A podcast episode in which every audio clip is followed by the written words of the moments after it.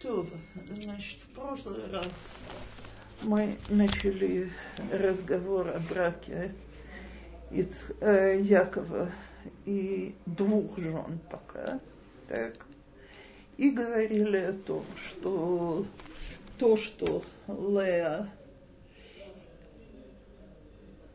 работает, да. то, что Лэй не досталось просто и естественно, приходит постепенно от материнства. А теперь давайте посмотрим, как это влияет дальше. Я все, мы все еще в процессе. То есть слегка мы в яйце. Так, секунду.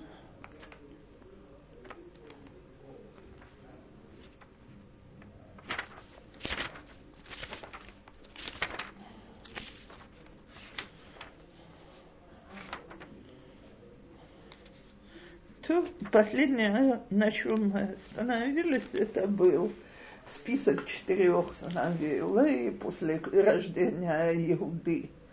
Она, и Амда Миледет. И я начинаю перекламент. ותראה רחל, כי לא ילדה ליעקב, ותקנא רחל באחותה, ותאמר אל יעקב, הבה לי בנים, ואם לא, מתה, ואם אין מתה אנוכי. ואיחר אף יעקב ברחל, ויאמר, התחת אלוקים אנוכי אשר מנע ממך פרי באתם. ותאמר הנה אמתי בלהה, בוא אליה ותלד על ברכי, ויבנה גם אנוכי ממנה. ותיתן לו את בלהה שפחתה לאישה, ויבוא אליה יעקב. ותהר בלהה, ותלד ליעקב בנה. ותאמר אלוקים, דנני אלוקים, וגם שמע בקולי, ויתן לי בן, על כן קרא שמו דן. ותהר עוד ותלד בלהה שפחת רחל, בן שני ליעקב. ותאמר רחל, נפתולי אלוקים נפתלתי עם אחותי, גם יכולתי, ותקרא שמו נפתלי. То, значит, первый вопрос, который возникает, что действительно Рахель хочет. Так, дай мне сыновей, она же прекрасно понимает, что они не лежат у Якова в сумке или в кармане, он их оттуда вытащить не может. Он, видимо, с ней не меньше, чем с Леей.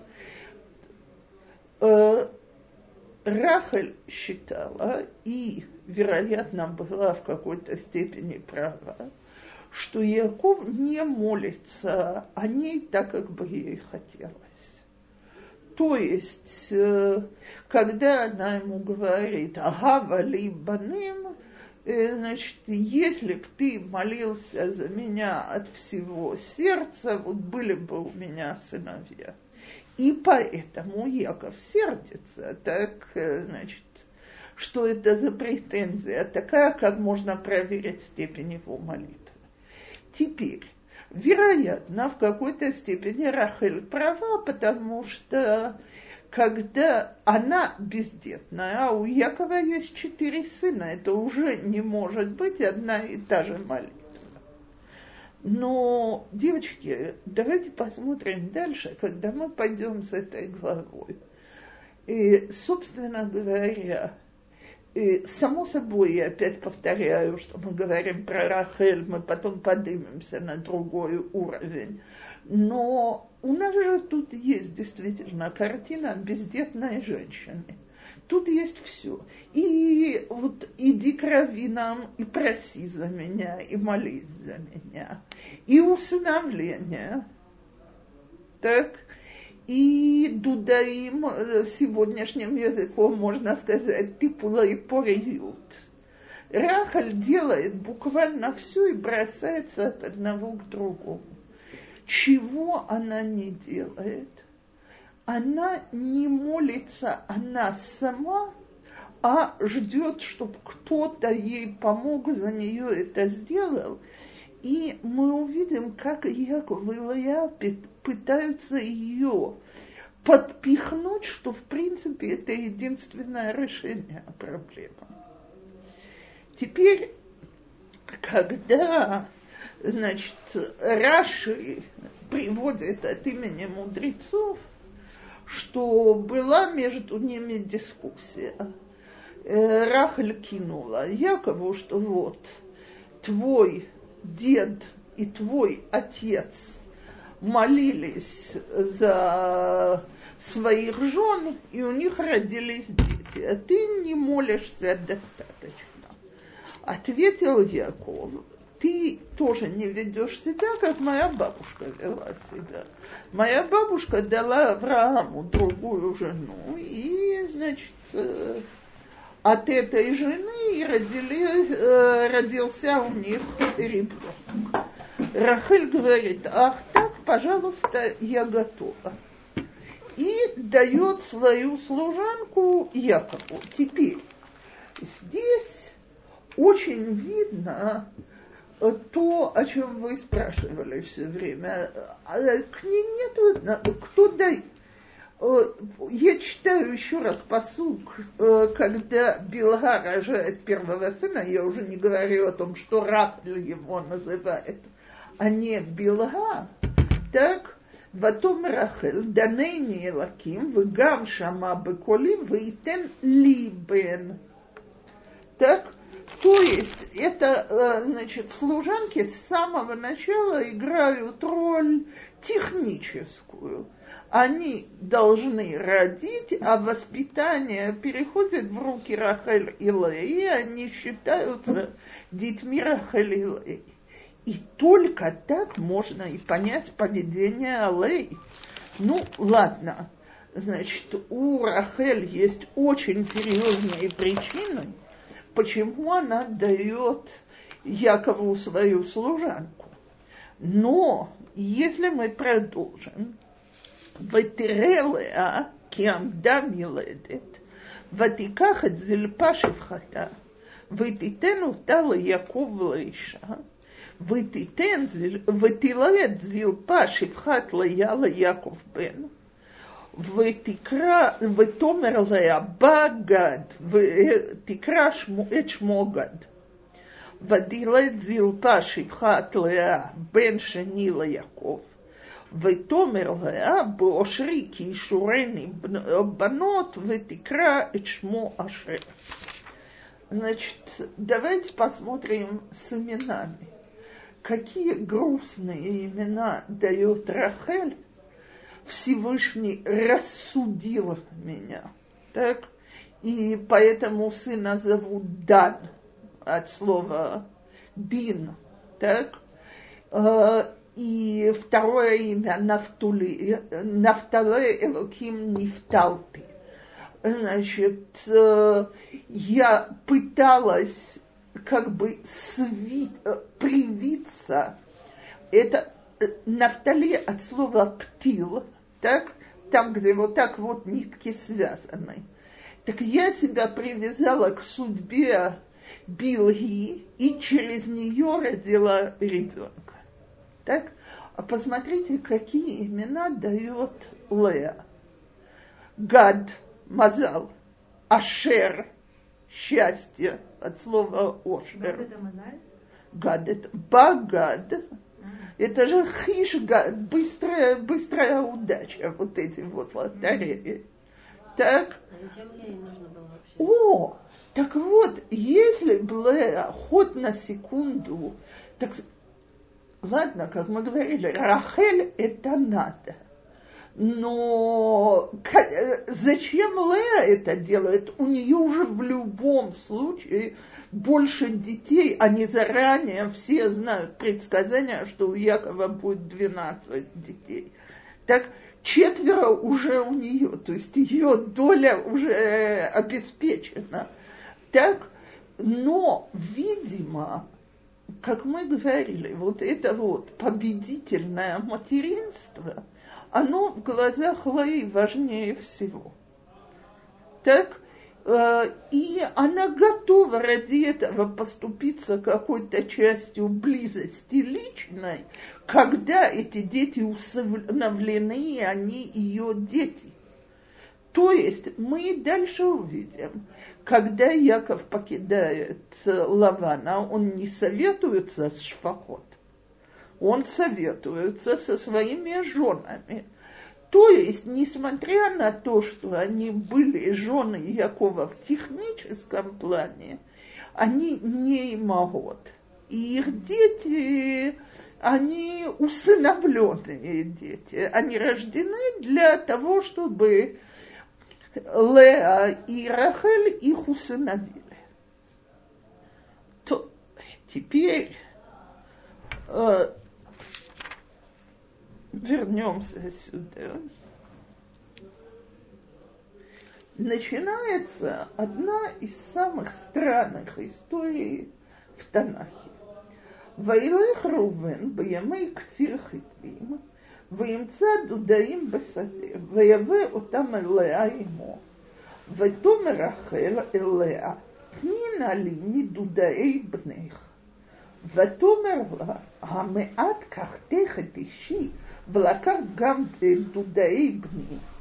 ותאמר רחל, לכן אשכב עמך הלילה, תחת דודאי בנך. ויבוא יעקב מן השדה בערב, ותצא לאה לקראתו, ותאמר אליו, ותאמר, אלי תבוא, כי שכר שכרתיך בדודאי בני, וישכב עמה בלילה ההוא. וישמע אלוקים אליה, ותהר ותלד ליעקב בן חמישי. ותאמר ליה, נתן אלוקים שכרי, אשר נתתי שפחתי לאישי, Ватикра Шмо из Сахара. То есть она считает, что это ее заслуга, то, что она готова была это сделать. Ватагар одлеа ותלד בן שישי ליעקב. ותאמר אלוקים, זוודני אלוקים אותי זה וטוב, הפעם יסבלני ישי, כי ילדתי לו שישה בנים. ותקרא את שמו זבולון. ואחר ילדה בת, ותקרא את шма Дина. То, очень странная история, вся эта история с Дудаи. Значит, по общепринятому толкованию Дудаим – это плоды, которые вели, э, значит, лечили от бездетности. Как я сказала, типулай поют. Так. А сейчас это что? Это есть, ну, не знаю, ну такого же. Эм, есть такое растение? Есть э, такие, которые утверждают, что мандагоры, так называемые, это женьшень, и что у него, да, есть такие качества. Мандагора это женьшень? Да. У него два названия? Я не берусь ни за то, ни за это. Мы знаем, что это дудаим. Так, поэтому я он только говорю, что... Что? Он, он рос в Израиле женщине? Нет же. Поэтому я, да, да, я к этому отношусь так. Только говорю, что слышала. Но давайте посмотрим. Во-первых, совершенно ясно, что они не сработали. Дети родились в Ларе. Так? А Без Дудаима. Дудаим. Дудаим нашел Раувен в поле принес своей матери, а дальше начинается разговор, который немыслимо понять. Рахель просит Дудаим, а Лея ей отвечает, мало тебе, что ты забрала моего мужа, ты еще хочешь забрать Дудаим моего сына? Так вот, либо Лея самая дикая эгоистка, которую мы когда-нибудь встречали, потому что мы с вами рассказывали в прошлый раз всю историю, как Рахель ей отдает Симоним. И благодаря ей она выходит замуж, и Рахель рискует тем, что Яков, может быть, вообще не захочет за нее работать семь лет. Как же она может так разговаривать? Ну, если она такая, то невозможно понять, то, что в конце говорят наши мудрецы Вахарьял, Дабат Ватикрат Шмадина, значит, написано, что это был, должен был быть седьмой сын у Леи, и она, это единственный случай в истории, когда пол изменился уже после зачатия. Она взмолилась к Всевышнему, не допусти, чтобы сестра моя оказалась меньше, чем служанки. Если должно быть 12 сыновей, то хоть э, двоих, чтобы родила моя сестра, и Всевышний изменил пол э, этого плода в матке. Так э, начало и конец не увязываются. Так и вообще, был какой-то прок от этих дудаим, не был. Что происходит в этой истории? Окей. Значит, мы попробуем разобрать несколько толкований на эту тему. Начну с довольно странного, но оно объясняет хорошо то, что происходит. Оно, э, значит, есть толкование, которое говорит, что Леа вообще не знала о том, что, а это же, оно может уложиться – потому что никто не спрашивает дочек, хочешь выйти за него замуж. Это не история с Ривкой. Так? Помните, мы когда говорили про Ривку, мы сказали, что Бтуэл позвал ее и спросила, ли она хочет выйти замуж. У Лавана нет никаких вопросов. Кого он понимает, того он женит и выдает замуж. Так, так вот, Лея даже не знала, что Яков просил про Рахель. И Рахель для того, чтобы у Лей не было всю жизнь ощущения, что она ей дико обязана. Знаете, как это жить всю жизнь возле человека, который тебе сделал одолжение, а тем более одолжение такой величины. Есть по этому поводу очень красивое высказывание в Мишне – вы, несомненно, знаете это понятие орла, так? Э, значит, так вот, часто делают, что пускают, значит, как э, не сажают новый саженец, это очень невыгодно, а пригибают веточку, так? И посыпают землей, чтобы она пустила корни. Так вот, до каких пор эта ветка считается относящейся к тому дереву, от которого она вышла, а когда она становится самостоятельным растением. Наши мудрецы говорят потрясающую вещь в Мишне, что пока она не становится, эта ветка и, э, не самостоятельная, все листы отворачиваются от дерева матери, потому что им стыдно ей смотреть в глаза, только когда видят, что листики повернулись по-обычному во все стороны, значит, дерево уже самостоятельно. Так вот, не хотела Рахель, чтобы Лея всю жизнь жила с ощущением, что она ей сделала такое одолжение. И она ей сказала, что Яков боится подмены, поэтому он передает тебе Симоним, как чтобы ты знала, как чтобы он знал, что это ты. После свадьбы она ей даже не сказала, что это она. Она ей даже не сказала, что это была она. Тогда можно понять, как Леа себя так ведет, потому что... После свадьбы Леа не поняла? после свадьбы Лея начала догадываться, что брак Якову навязан. То есть это она поняла хорошо. Но что он просил о ком-то другом и так далее, по этому толкованию, видимо, нет. Тогда можно это понять. Теперь другое толкование говорит, что такую вещь не скроешь на протяжении жизни. Но что? Вот я вам только что сказала. Лея видит, что Рахель кидается. То есть сегодня мы идем к цадыким лавакеш браха. Так? Значит, Яков, стой и молись за меня. Сегодня э, мы занимаемся усыновлением. Теперь да мне дудаим, я буду лечиться ими. И она ее хочет довести до крайности так, чтобы Рахаль наконец поняла, что ей не на кого полагаться, кроме Всевышнего, и взмолилась бы к нему, потому что, если вы помните, про Ривку написано, что она молится вместе с Ицхаком. Нигде не сказано, что Рахель молится.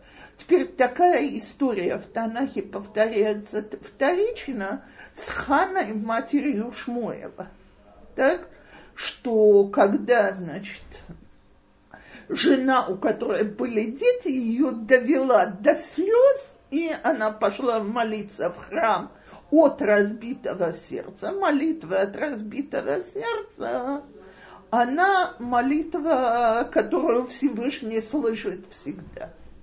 То есть есть же такое высказывание, что ми олам лонина алуши шарей дмаот. Никогда не закрылись ворота слезы. Не имеется в виду Иов, а когда, значит, человек действительно молится от всей души и от всего сердца.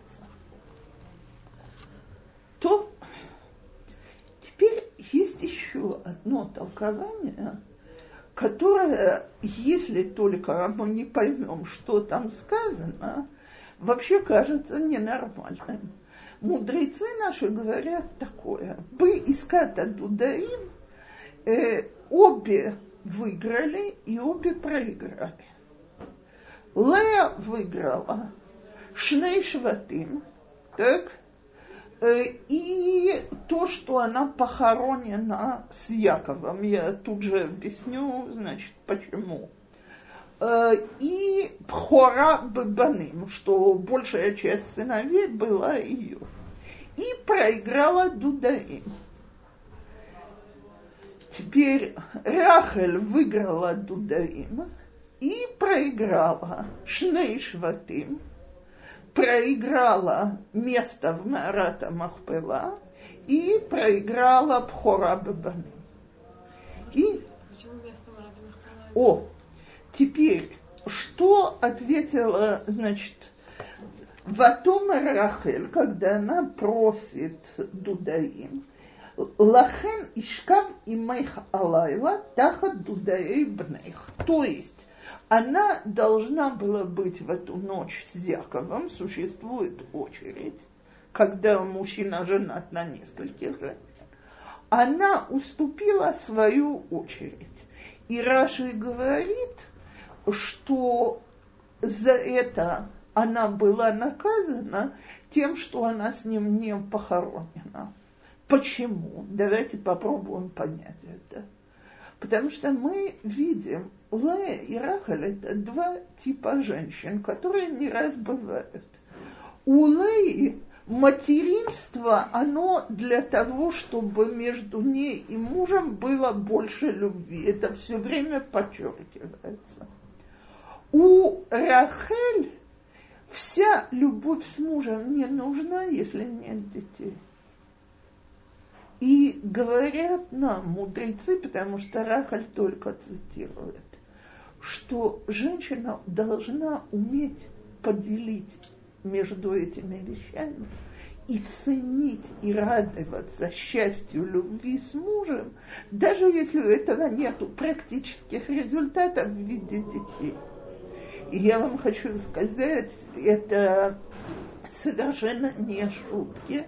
Я не раз и не два имела дело с женщинами, у которых совершенно испортились интимные отношения на почве бесплодия, не из-за типула и пориют. Там это можно понять, когда начинаются нормированные дни, нормированные ночи, никому это не желаю. Сегодня будьте вместе, а сегодня не смейте быть вместе и так далее. Очень понятно, что это плохо влияет на интимность.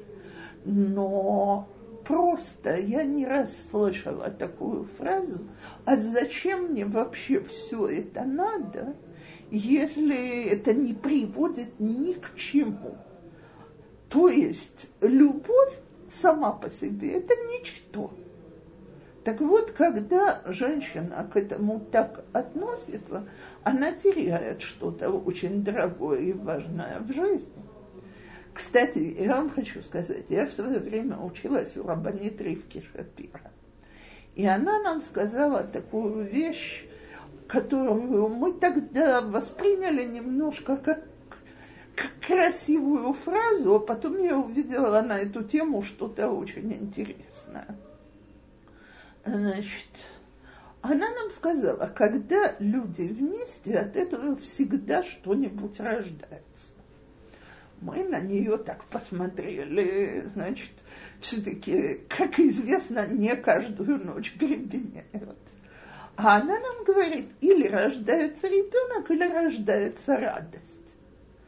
То звучит очень красиво, мы улыбнулись и а потом, через несколько лет, я прочитала такой Мидраш Хазал, что, смотрите, если вы учили у Магарала уровни э, в создании, значит, э, Домем, Цомеа, Хай, э, Адам, Иуды.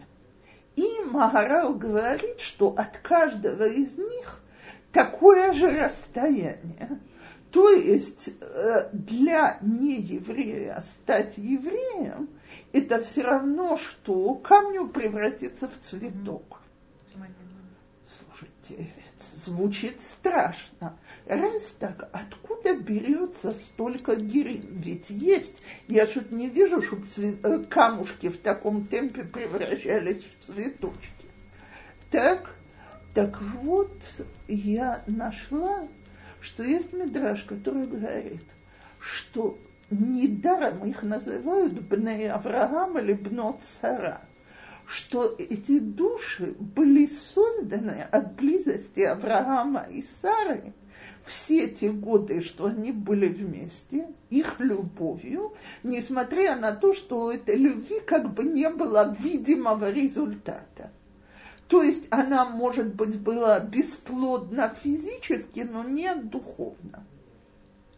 Так вот, Рахель, которая от этой части готова отказаться, она теряет за это что-то очень дорогое и важное. Так? Мы до сих пор так продолжаем?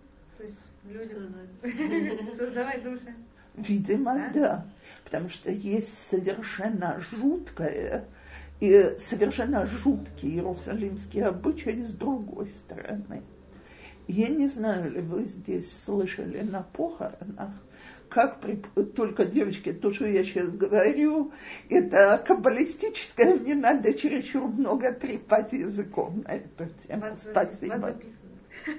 А, окей, ну ладно, ну в общем я прошу людям, которые в этом ничего не понимают, не объяснять такие вещи. Но значит, это не, я не какие-нибудь тайны из Парадеса объясняю. Но есть такой обычай иерусалимский, который люди, которые сюда приезжают на похороны, приводят в ужас. Значит, э, когда хоронят мужчину, объявляют, что никто из его потомков прямых не участвует в похоронах и не выходит на кладбище. То есть мать, сыновья провожают и внуки, а отца нет. И первый раз, что я с этим столкнулась, я была в ужасе. Но в Иерусалиме Хевра Кадиша Макпидим Алзе стопроцентно. Не, на кладбище. Родственников, пожалуйста, брата, жену, дочерей, детей и внуков нет. А. И я пыталась понять, почему. Потому что это так ужасно, сами похороны, так почему вот за мамой можно идти? Так вот я нашла, когда, значит, у человека длинный нос, он находит ответы. Э, там написано так, что, значит, поскольку почти наверняка, что у любого мужчины было зера лагатала, так из него созданы э, всякие злые духи и злая, э, дурная сторона, так? Ситра ахра, то, что называют. Так чтобы эти наследнички не провожали, и чтобы с ними на том свете не считались, не пускают и прямых наследников. Вообще наследников на похоронах нет. То есть, видимо, считается, что действительно наша близость создает души в хорошую и дурную сторону. Окей, вернемся сюда. Так вот, как... Почему, почему, почему дурное? Если, не дай Бог, в этом зачатии что-то нечистое, нехорошее, неправильное по Галахе. А, Э, девочки, я не хочу лезть в мысли, а то вообще э, э, начнутся, у людей начнутся кошмары, а, а мы сейчас о чем думаем. Но я могу сказать одно. У меня когда-то было, было знакомство с парой, где она была зациклена, я не знаю, ли вы это слышали или нет, есть же идеальная поза в постели. Так? когда они лицом к лицу, она снизу, он сверху лицом к лицу. И вот у этой дамы на этой почве было помешательство. То есть только так. Бедный муж позвонил мне и говорит, что я извиняюсь, нет нормальной интимной жизни, так жить невозможно. Я, значит, говорю, можно жену к телефону? Можно. Она готова разговаривать. И я спрашиваю, в чем дело? Она говорит, а вы не читали, что в книгах написано, что другие позы влияют э, дурно? Я говорю, ты по улице уже видела много кривых, косых, инвалидов и так далее. То, что в этом списке. Она мне говорит, не, ну это ж понятно, что это какие-то недостатки душ. Я говорю, а, мы душами занимаемся, беседой тогда я тебя предупреждаю. Нет большего вреда для души, чем близость без любви. А ты это превратила в какой-то технический акт. Потом я поинтересовалась у Равина, и я ответила правильно. Что есть такая вещь, на самом деле, как написано, вот это вот, что там, что лучше, что хуже, от, от откуда это тогда идет? Почему? И это все действительно всякие вещи из из того, что из кабалы, очевидно. Так, что наши мудрецы говорят о них, но это же рекомендации. Для кого? Э, для кого они это рекомендуют? Для всех. То есть есть идеальная поза на последнюю секунду. Девочки, не на игру, ни на что. Теперь смогли закончить в этой идеальной позе и хотят, так? Прекрасно. Не смогли. Я всегда спрашиваю, это единственная вещь в вашей жизни, которую вы делаете не идеальным образом. Кабала, по-моему, там в Кабале, я вот муж говорит, даже всякие вещи бывают там совет как что-то в Кабале, ну где-то я то, что вычитываю по, по, каких, по каким-то вопросам, да, так он говорит, как Шурхана Рух, вот это то, что нам надо.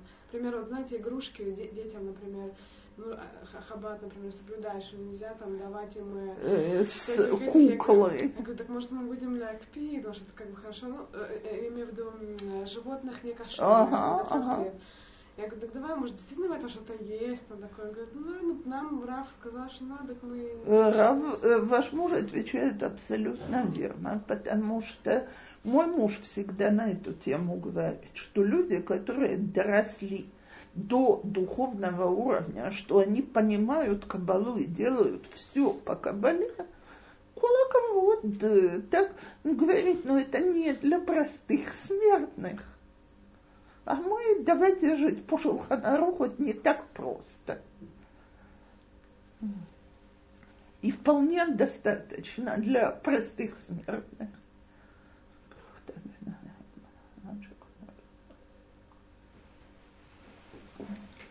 Во всяком случае, в любом случае видно, что мудрецы наши подчеркивают, что такое ночь любви так? Отдать это ради чего угодно, ради даже самой высшей цели, так э, это очень непросто и очень нелегко.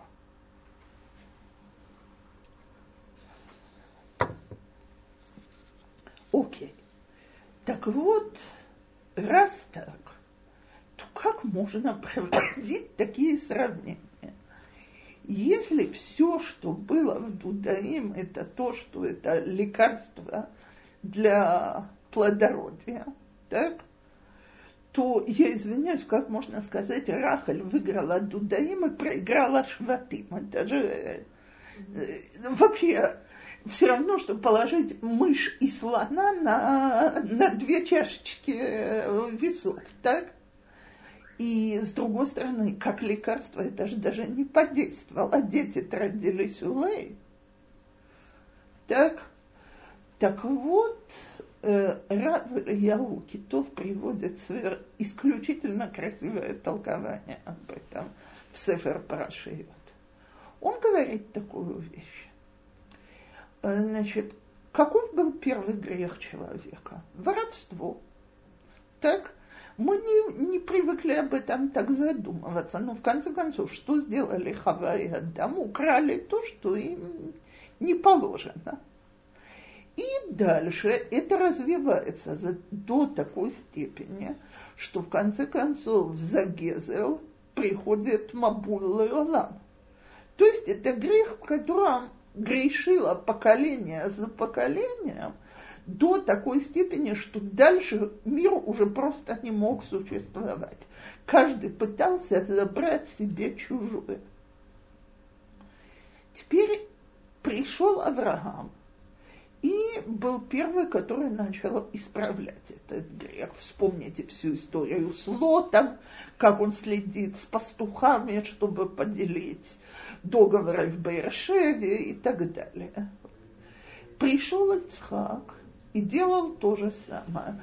Пришел Яков, и он про себя говорит э, в конце нашей параши, как он старался ничем не нанести ущерб, э, ущерб Лавану и не взять чужого. Как можно знать, что грех исправлен навсегда? То есть Само собой, что по сегодняшний день есть воровство и есть грабежи.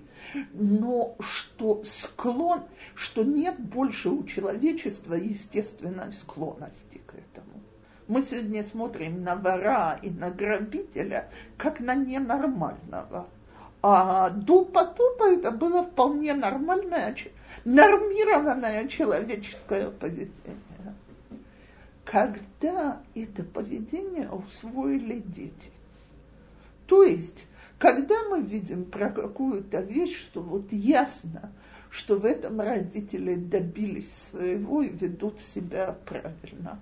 Когда их ребенок растет с тем, что эта вещь абсолютно естественная для него. Так вот, и когда Яков работал на Лавана. Лаван был очень далек от щедрости. И ни, ничего сверхособенного ни Якову, ни его женам, своим дочкам, ни своим внукам не давал. Он нигде этого не говорит. Так? Он говорит, все мое, если вы помните, в конце, когда между ними идет обсуждение. Так вот, Рувен, которому тогда 4 года, выходит в поле. И идет время жатвы, то есть в поле сколько угодно, пшеницы, урожая, все, что можно. Что себе Рувен позволяет взять? Дикое растение, которое никому не имеет никакого отношения. То есть цемахбар, дударим это ничье. И даже это он не берет себе, а приносит своей маме. Значит, вот это вот качество воровать, грабить у других, забрать для себя, Якову удалось искоренить в своих сыновьях. Его род будет без этого. И Дудаим являются свидетельством этого. Теперь, кто дает их Якову? и показывает их Якову, не мать Рувена, а Рахель.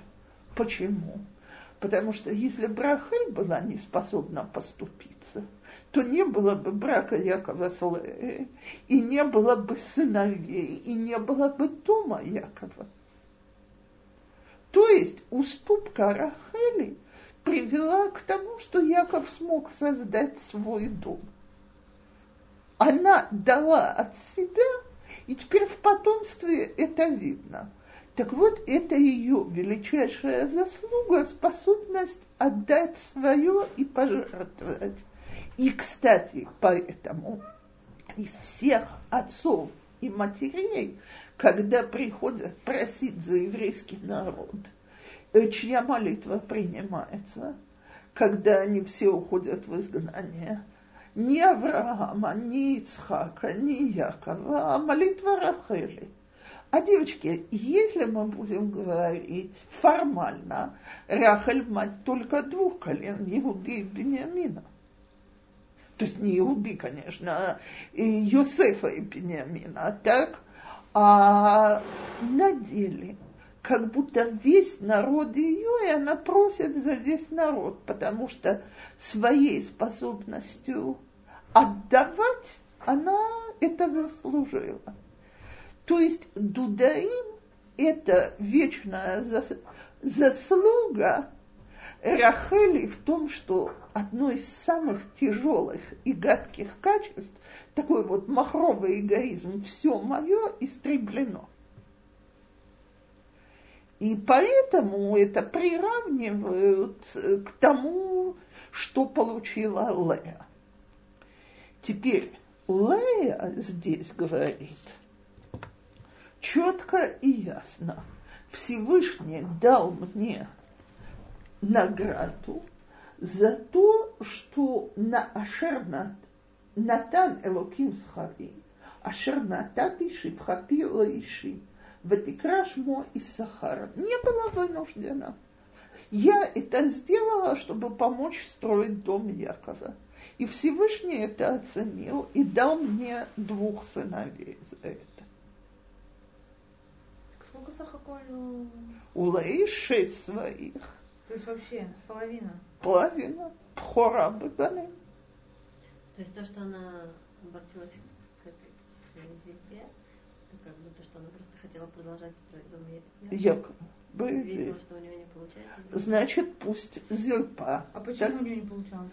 Ну, больше не получается. Ну, какое-то время А, какое-то время не получалось.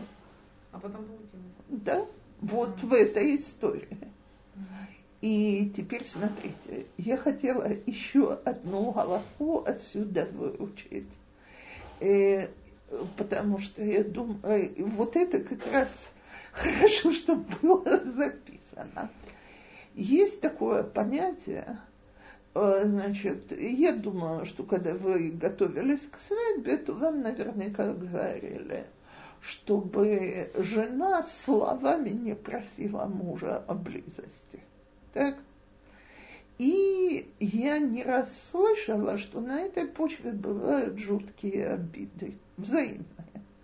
То есть женщины говорят, он эгоист и абсолютно не понимает моих намеков, не обращает на них внимания. Мужчина говорит, она безразлична и никогда не проявляет инициативу. Так вот, я недавно видела в книге одного известного раввина Рав Шахатович, который говорит следующее, что действительно, говорит, есть женщины, которые намекают о близости, так что только Всевышний может понять этот намек. И считают, что так правильно из скромности. Так вот, говорит, как намекать мы учимся у Леи что ему говорит? «Э, Ватомер элай того, кисахор схартиха бедудае бинха. То есть приходи на эту ночь ко мне. Так вот, обычно, когда это говоришь, девочки падают в обморок, так сказать, куда же более открыто. Так он говорит следующее, Рав Шахатович. Во-первых, говорит, если бы она вела себя неприлично, то Яков бы к ней не пошел. Нельзя быть женой, когда она это требует нагло и некрасиво. Это поощрять такое поведение и вносить в интимность что-то неприятное. Так, но, скажем, Яков пошел. Так Бог ее э, должен наказать, если это не скромно. Вместо этого она в эту ночь забеременела и родился еще один сын. Значит, то, что она делала, хорошо.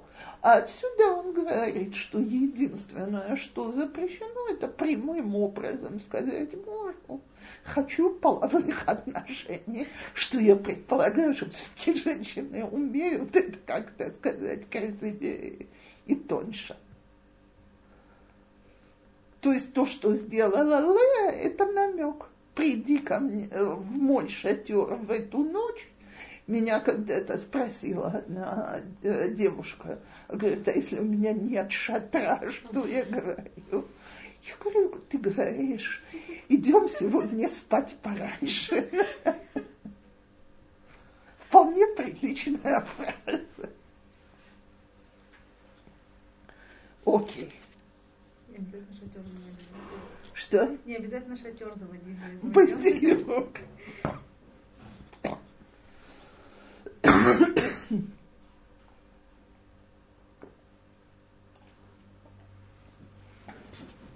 Окей, мы ויזכור אלוקים את רחל, וישמע אליה אלוקים, ויפתח את רחמה, ותהר ותלד בן, ותאמר אסף אלוקים את חרפתי, ותקרא את שמו יוסף לאמור, יוסף השם לי בן אחר. То есть после всех этих событий, значит, поскольку Рахель столько настрадалась, и, видимо, столько просила и столько молила, Всевышний услышал ее молитву, и излечилась ее бесплодность, и родила она сына, и в имени, которое она дает своему сыну, есть дополнительная молитва. Пусть Всевышний даст мне еще одного сына.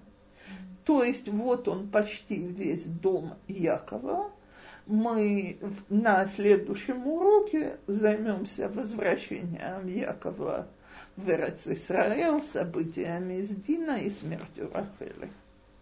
Все это время они находятся у Лавана? Все это время они у Лавана. И э, Лаван, и после того, как я зачитаю еще один посук, «Ваи кашер я яударахель и Йосеф». ויאמר יעקב אל לבן, שלחני, ואלך אל מקומי ולארצי.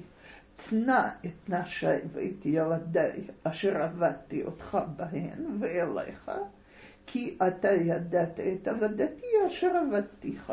То есть закончились его 14 лет, дай вернуться. И тогда Лаван ему предлагает, оставайся поработать у меня за награду. А там начинаются споры на тему, или это та награда, которая ему положена а Яков начинает заниматься генетикой. А с рождением Дины, получается, если бы Лея не молилась, чтобы это была девочка, то, то закон... родился бы мальчик, и тогда Рахель не рожала Была бы бы мальчика, она осталась бы в живых. Э, можно сказать и так, но не об этом Лея просит. То есть, как оно повернулось. Об этом вот этого мы никогда не знаем, что к лучшему, а что нет.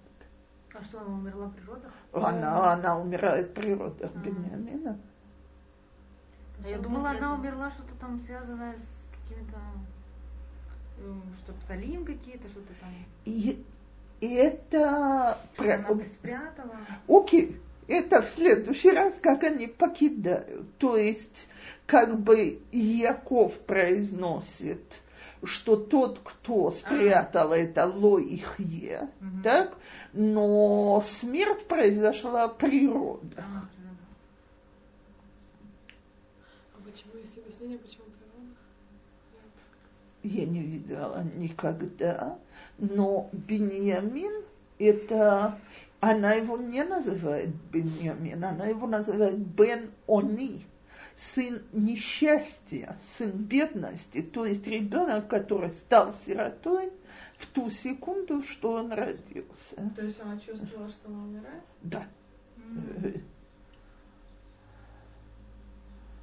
Почему не только мальчиков просят? Окей, значит, э, во-первых, написано, что с каждым из шватым родилась близняшка девочка, которых не упоминают вообще, но шватим аз хатну зе бзе, потому что им иначе жениться не с кем. Какие шватим? Первые браки шватим, они... А. А, Да. ну, господи. Кто-то на кого женился. Единственное, Дина. Дина, вот это отдельная история, с которой происходит то, о чем мы будем учить в ближайшие один-два урока. Окей, девочки, всего хорошего.